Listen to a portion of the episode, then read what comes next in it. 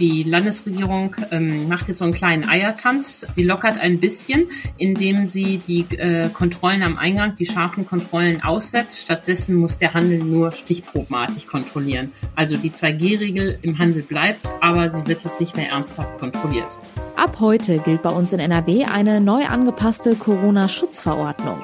Trotz der steigenden Infektionszahlen gibt es unter anderem die erste kleine Lockerung im Einzelhandel. Über den aktuellen Stand und die Reaktion sprechen wir gleich. Rheinische Post Aufwacher. News aus NRW und dem Rest der Welt. Mit Julia Marchese, schön, dass ihr zuhört. Zuerst starten wir wie immer mit den Meldungen aus der Landeshauptstadt und die gibt es jetzt von Antenne Düsseldorf. Genau, danke schön, Julia. Ich bin Philipp Klees. Einen schönen guten Morgen, liebe Aufwacher-Community. Das sind einige unserer Düsseldorf-Themen, über die wir heute auch immer wieder im Radio berichten. Wie kann Bus- und Bahnfahren für uns attraktiver werden? Darum geht es heute im Rathaus. Die Politikerinnen und Politiker im Verkehrsausschuss wollen dabei über zwei Dinge sprechen, den Nahverkehrsplan und den sogenannten Rheintakt. Folgende Fragen sollen geklärt werden. Wo werden neue Bus- und Bahnverbindungen gebraucht? Muss das Nachtangebot ausgebaut werden? Wie können Anschlussverbindungen besser funktionieren? Darum geht es beim Nahverkehrsplan, ein langfristiges Projekt. Alle fünf Jahre werden entsprechende Ziele formuliert, die die Rheinbahn dann umsetzen muss. Beim Rheintakt geht es um Verbesserungen, die kurzfristig umgesetzt werden sollen. Hier wird geschaut, wie kann man die Pünktlichkeit der Rheinbahn verbessern oder auf welchen überlasteten Verbindungen müssen mehr Fahrzeuge eingesetzt werden. Düsseldorf nähert sich bei der Zahl der Corona-Infizierten der 100.000er Marke. Seit März 2020 haben sich nachweislich 98.992 Menschen mit dem Coronavirus infiziert. Innerhalb von 24 Stunden hat die Stadt fast 1000 Fälle an das RKI übermittelt. Drei weitere Menschen haben ihre Infektion nicht überlebt und sind gestorben. Die Zahl der Corona-Toten ist somit auf 671 gestiegen. Einen deutlichen Rückgang um fast 126 Punkte gibt es bei der 7-Tage-Inzidenz. Sie liegt aktuell bei 1789,8. Die Tiere und Pflanzen in Düsseldorf bereiten sich schon langsam auf den Frühling vor. An einigen Stellen kann man das auch sehen. Es wachsen zum Beispiel schon Krokusse und Schneeglöckchen. Auch die ersten Vögel sind schon auf dem Weg zurück nach Düsseldorf, hat uns Nabu-Sprecherin Birgit Königs gesagt. Wer möchte, kann jetzt dabei helfen, dass sie in der Stadt einen Platz zum Brüten finden. Natürlich ist für die Vögelchen wichtig, dass sie geeignete Nisthilfen vorfinden. Die kann man jetzt tatsächlich noch bauen beispielsweise ein Meisenkasten oder aber auch ein Bienenhotel, ein kleines. Und die kann man tatsächlich bis März auch noch gut anbringen und das hilft den Tieren. Außerdem können wir Balkone und Gärten mit heimischen Sträuchern oder Kräutern bepflanzen, so Königs weiter. Dort finden viele Insekten Nahrung, die dann wiederum als Futter für den Nachwuchs von Vögeln wichtig sind. Wir werden in den kommenden Wochen und Monaten viele Möglichkeiten haben, um raus in die Natur zu gehen. Wir können zum Beispiel auch ohne Balkon oder Garten unser eigenes Gemüse anbauen. Um 19 Uhr können wir uns heute in der neuen Zentralbibliothek im Kap 1 zum Gemüseanbau informieren. Unter dem Motto Kaufst du noch oder erntest du schon stellen sich dort einige Projekte und Vereine vor. Es gibt zum Beispiel die Möglichkeit, mit anderen Menschen gemeinsam auf dem Feld zu gärtnern oder Gemüse im Kleingarten anzubauen. Anmelden müssen wir uns für die kostenlose Veranstaltung nicht. Es darf aber nur teilnehmen, wer geimpft oder genesen ist. Bei der Fortuna beginnt heute ein neues Kapitel. Am Vormittag wird Daniel Thune sein erstes Training als neuer Chefcoach von Fortuna Düsseldorf leiten. Er war am Nachmittag als Nachfolger von Christian Preußer vorgestellt worden. Preußer war nach vier Niederlagen in Folge freigestellt worden.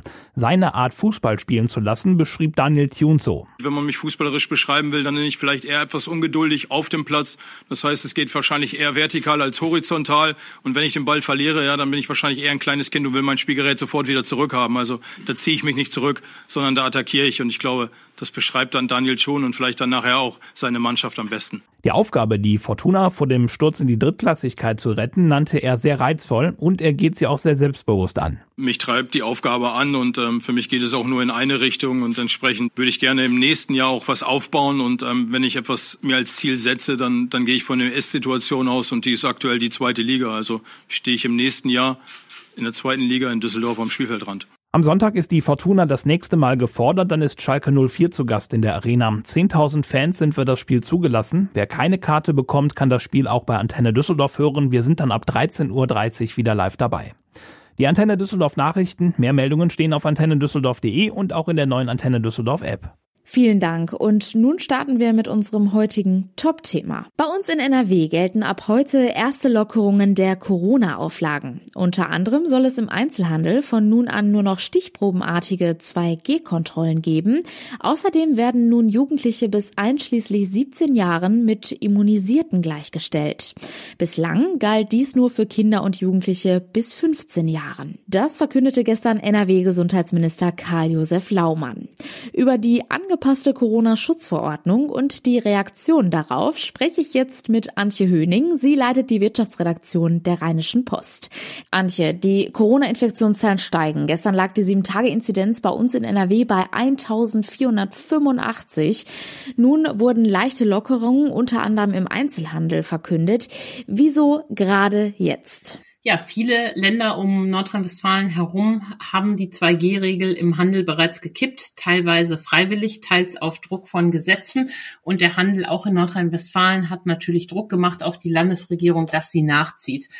Ähm, die Landesregierung ähm, macht jetzt so einen kleinen Eiertanz. Ähm, sie lockert ein bisschen, indem sie die äh, Kontrollen am Eingang, die scharfen Kontrollen aussetzt. Stattdessen muss der Handel nur stichprobenartig kontrollieren. Also die 2G-Regel im Handel bleibt, aber sie wird jetzt nicht mehr ernsthaft kontrolliert. 2G bleibt also bestehen, aber warum dann nur noch stichprobenartige Kontrollen? Soll damit das Personal entlastet werden? Ja, das fragt der Handelsverband sich auch. Mein Kollege Georg Winters hat mit Peter Gutachten gesprochen, dem Chef des Handelsverband NRW, und die sind doch schon sehr enttäuscht, ähm, dass äh, NRW da einen ähm, Sonderweg geht. Und in der Sache bringt das äh, natürlich gar nichts, ähm, außer dass vielleicht ein paar Ungeimpfte in die Läden schlüpfen können und wenn sie nicht kontrolliert werden, ähm, dann eben entsprechend einkaufen können. Laumann hat, ähm, der Gesundheitsminister von NRW, hat äh, auf die nächste Woche verwiesen. Dann treffen sich Bund und Länderchefs ja zur MPK, zur Ministerpräsidentenkonferenz wieder. Und im Lichte dieser Beschlüsse will er die 2G-Regeln nochmal anschauen und möglicherweise fällt sie dann. Ähm, ein rechter Eiertanz in NRW ähm, und der Handel kritisiert, dass ausgerechnet er hier weiter ähm, streng behandelt wird, ähm, während in anderen Ländern längst die Schranken fallen. Hm. Ja, unter anderem in Bayern, dem Saarland und in Hessen wurde die 2G-Regel im Einzelhandel bereits von Gerichten gekippt. Das Oberverwaltungsgericht Münster hatte die Regel in NRW aber für rechtens erklärt. Aber gestern wurde die 2G-Plus-Regel für Fitnessstudios gestoppt. Ja, während äh, Herr Laumann die Beschlüsse zur neuen Corona-Schutzverordnung erläuterte, flatterte die Information des Oberverwaltungsgerichts auf die Schreibtische und die Richter haben die Regeln für Fitnessstudios gekippt. Ähm, da geht es nicht um 2G, sondern um 2G plus. Diese Regel sei ähm, nicht widerspruchsfrei und unklar und äh, müsse deshalb ähm, werde sofort außer Vollzug gesetzt. Äh, das wirft insofern ein bezeichnendes Licht auf die ganze Landschaft, weil es das Land nicht schafft, rechtskonforme Regeln zu erlassen, die vor Gericht Bestand haben. Ähm, äh, und so ist, nimmt die Konfusion für Kunden, Betreiber zu, ohne dass sich beim Kampf gegen die Pandemie ernsthaft was verbessert. Ein Thema, was auch viele beschäftigt, der Straßenkarneval steht vor der Tür und damit natürlich auch die Frage, wie es um diesen aktuell steht. Wir hatten gestern im Aufwacher schon darüber gesprochen, dass sogenannte räumlich abgetrennte Brauchtumsgebiete in den Städten geplant sind. Wie kann man sich das nun konkret vorstellen? Ja, ähm, auch da äh, geht NRW so ein ähm, Schlingerkurs. Also die Städte dürfen Brauchtumszonen einrichten, in denen darf einerseits gefeiert werden, andererseits ähm, dürfen die Städte aber dafür auch scharfe ähm, Kontrollen vorsehen. Also in äh, diesen Brauchtumszonen besteht zum Beispiel die 2G-Plus-Regel. Es darf also nur kommen, wer ähm, immunisiert ist und einen zusätzlichen negativen Test hat. Und die Städte können sich dann überlegen, ob sie Bereiche absperren mit Gittern, ähm, wo sie dann äh, Einlasskontrollen machen oder ob sie das offen lassen und stichprobenartige Kontrollen machen. In diesen Bereichen darf es keine Bühnen, keine Umzüge geben, weil man ja nicht noch Leute anlocken will. Und Laumann hat dann so gesagt, also es, davon geht jetzt nicht das Signal aus, dass Karneval feiern was Tolles ist, aber die Lage sei nicht mehr so, äh, dass man dies rechtssicher verbieten könnte. In diesem Zitat spürt man schon die ganze ähm, Zwiespältigkeit auch dieser Regel. Nicht ganz einig sind sich die Bundesländer auch bei dem Thema der einrichtungsbezogenen Impfpflicht, die ab dem kommenden Monat eingeführt werden soll. Bayern will diese vorerst nicht umsetzen, NRW aber schon. Ja, das ist auch ein rechtes Stück aus dem ähm, Komödienstadel. Alle Länder waren für diese einrichtungsbezogene Impfpflicht, auch Bayern, obwohl Kritiker schon damals auf die Probleme hingewiesen haben. Nämlich zum einen, das Personal kündigt, gerade im Pflegebereich wäre das natürlich ein äh, großes Problem. Und zum zweiten, ähm, dass niemand da ist, der es ernsthaft kontrollieren kann. Und äh, wochenlang wurden diese Argumente einfach nicht gehört. Jetzt kurz vor Einführung ist es dann auch Markus Söder aufgefallen, dass es da ein Problem gibt. Und er stellt sich an die Spitze der Kritiker die Stimmung in der Bevölkerung ist ja ohnehin gerade so, ähm, oh, Schluss mit Corona und Schluss mit den Maßnahmen, auch wenn es eben leider noch nicht so ist. Und Bayern hat eben angekündigt, sie wollten die Impfpflicht ähm, aussetzen, nicht umsetzen. Und Laumann hat gestern gesagt, nein, NRW setzt das um. Ehrlich gesagt müssen sie es ja auch. Äh, wir sind hier ja nicht in der Anarchie. Wenn die sich auf ein Gesetz verständigen, muss das auch umgesetzt werden. Aber auch er hat schon mal ausgemalt, dass es so ein zahnloser Tiger wird. Er sagt nämlich, es wird Sommer, bis die Gesundheitsämter Beschäftigungsverbote aussprechen. Tja, Darauf können sicher ähm, ungeimpfte lange warten und wer weiß, ob da nicht im Sommer angesichts von ganz niedrigen Inzidenzen, die wir sicher wieder haben werden im Sommer, das dann sowieso noch ganz gekippt wird, denn diese Impfpflicht ist ohnehin mit einem Verfallsdatum versehen. Also bleibt unterm Strich die, finde ich, frustrierende Erkenntnis, mh, die Impfpflicht, für die es immer gute Gründe gab, sie nicht einzuführen, wird ausgehöhlt und alle Maßnahmen, die Bund und Länder machen, um den Druck auf die Ungeimpften zu erhöhen, ähm, sind unwirksam. Am Ende tragen die Ungeimpften den Sieg davon und wir gehen leider mit einer unzureichend geimpften Bevölkerung wahrscheinlich in den nächsten Herbst. Was sagen denn aktuell die Krankenhäuser in NRW zu der geplanten Impfpflicht für das Pflegepersonal? Ja, mit äh, der Krankenhausgesellschaft in Nordrhein-Westfalen habe ich auch gesprochen und die sind doch sehr irritiert ähm, über das Verhalten von Markus Söder. Sind alle Krankenhäuser irritiert, aber auch in NRW ist man verunsichert und die Krankenhausgesellschaft fordert nun vom Land klare Festlegungen, wann und wie sie äh, melden sollen und sie fordern vor allem dass Bund und Länder sich da auf ein einheitliches Vorgehen einigen. Und auch wenn ich von der ähm, einrichtungsbezogenen Impfpflicht nichts halte, so äh, haben die Krankenhäuser doch sicher recht, dass wenn man sie einführt, muss das auch ähm, konsistent geschehen und man muss sie dann auch umsetzen. Diese ähm, Ankündigungsgesetze, die keine Folgen haben, sind natürlich völlig ungeeignet, eine Pandemie zu bekämpfen und führen ja auch nur zur Verunsicherung der Bevölkerung. Oder man sagt, was ich besser fände, konsequenter Schritt, es zeigt sich, es geht nicht, äh, man äh, stoppt die einrichtungsbezogene Impfpflicht und fasst die allgemeine Impfpflicht gar nicht erst an und geht lieber den anderen Weg, die Leute äh, durch Überzeugung und durch Druck im Alltag ähm, zum Impfen zu bringen. Ab heute gelten bei uns in NRW leichte Lockerungen der Corona-Schutzmaßnahmen. Nach der Ministerpräsidentenkonferenz in der kommenden Woche am 16. Februar soll die Infektionslage dann aber nochmal neu bewertet werden. Die aktuellen Infos hatte Antje Höning für uns. Vielen Dank. Der Traum vom Eigenheim, den haben sehr viele Menschen. Ein kleines Haus mit eigenem Garten und Garage. Das wäre für viele Familien perfekt. Doch oft scheint der Traum zu zerplatzen, wenn sich die Suche mehrere Jahre zieht, wenn andere Kaufinteressenten unmoralische Angebote abgeben, wenn Doppelverdiener sich kein Haus mehr leisten können. Diese Erzählung ist die Erzählung vieler Familien.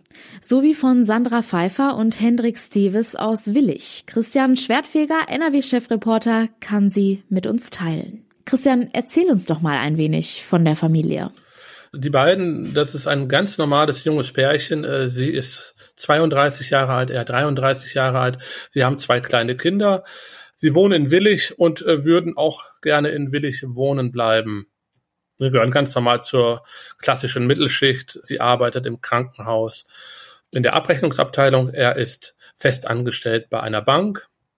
Ja, und sie haben ein Budget von 300.000 äh, Euro äh, zur Verfügung. Sie wollen sich nicht exorbitant äh, verschulden und sie träumen äh, davon, ein eigenes Haus finanzieren zu können in Willig. Und ja, seit dreieinhalb Jahren äh, sind Sie jetzt schon vergeblich auf der Suche. Das ist echt eine lange Zeit.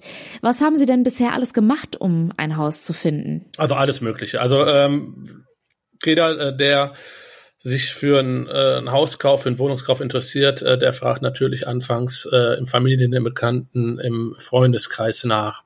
Sie haben äh, in sozialen Medien annonciert, äh, sie haben Inserate bei eBay Kleinanzeigen geschaltet und äh, sie haben Zettelchen äh, in Briefkästen von Häusern geworfen, die auf sie einen unbewohnten Eindruck machten, aber wo sie sagten, das wäre vielleicht was für uns. Die haben halt wirklich unheimlich viel gemacht und immer mit dem Ergebnis, es ist nichts bei rumgekommen.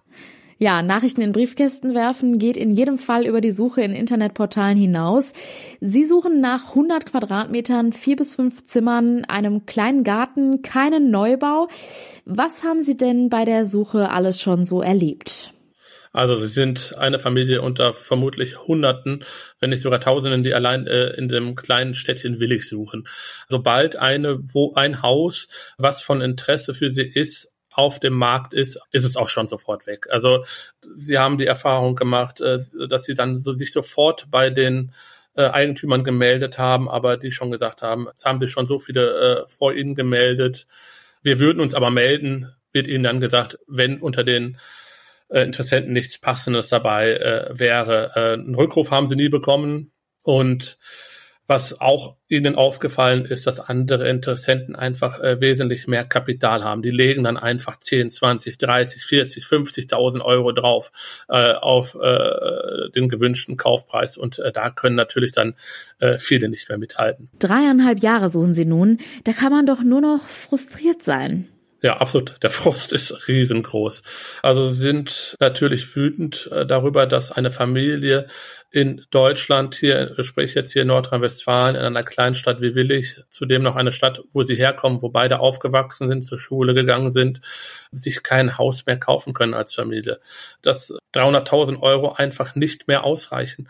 Und äh, das macht sie traurig, wütend zugleich. Und äh, von Tag zu Tag schwindet auch bei denen die Hoffnung, noch überhaupt etwas finden zu können. Äh, sie sagte mir halt, dass sie auch keine große Hoffnung eigentlich mehr hat, noch was zu finden. Und wahrscheinlich hat sie recht. Jetzt steigen die Preise nicht nur bei Neubauten, selbst bei sanierungsbedürftigen Häusern explodieren die Preise ja zum Teil. Wie passt das zusammen?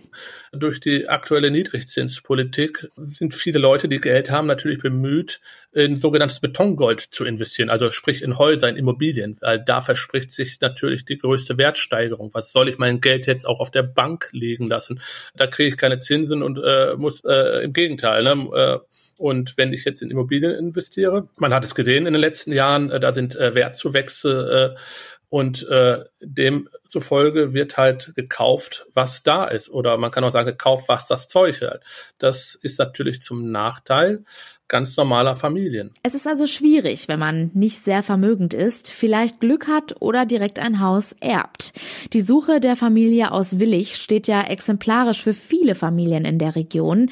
Wie bewerten denn Immobilienexperten die aktuelle Situation? Können junge Familien noch Hoffnung haben? Ja, äh, es besteht eine Möglichkeit, die Banken geben einem das Geld, ja, äh, in den meisten äh, Fällen. Allerdings äh, muss man bedenken, äh, will man das äh, sein Leben lang äh, abbezahlen? Kann man das überhaupt abbezahlen? Ja, äh, man geht da ein enormes äh, Risiko ein, wenn man sich so viel Geld von der Bank äh, dann äh, mehr oder weniger leiht, um ein Haus zu finanzieren. Da sind, gab es schon vielfach böses Erwachen bei vielen und eigentlich ist es, das sagen Experten, momentan kaum noch möglich. Äh, Neubau sowieso nicht. Also Neubau, äh, da sagen selbst die Experten, die fragen sich, wo kommt das Geld her, wer kann das bezahlen.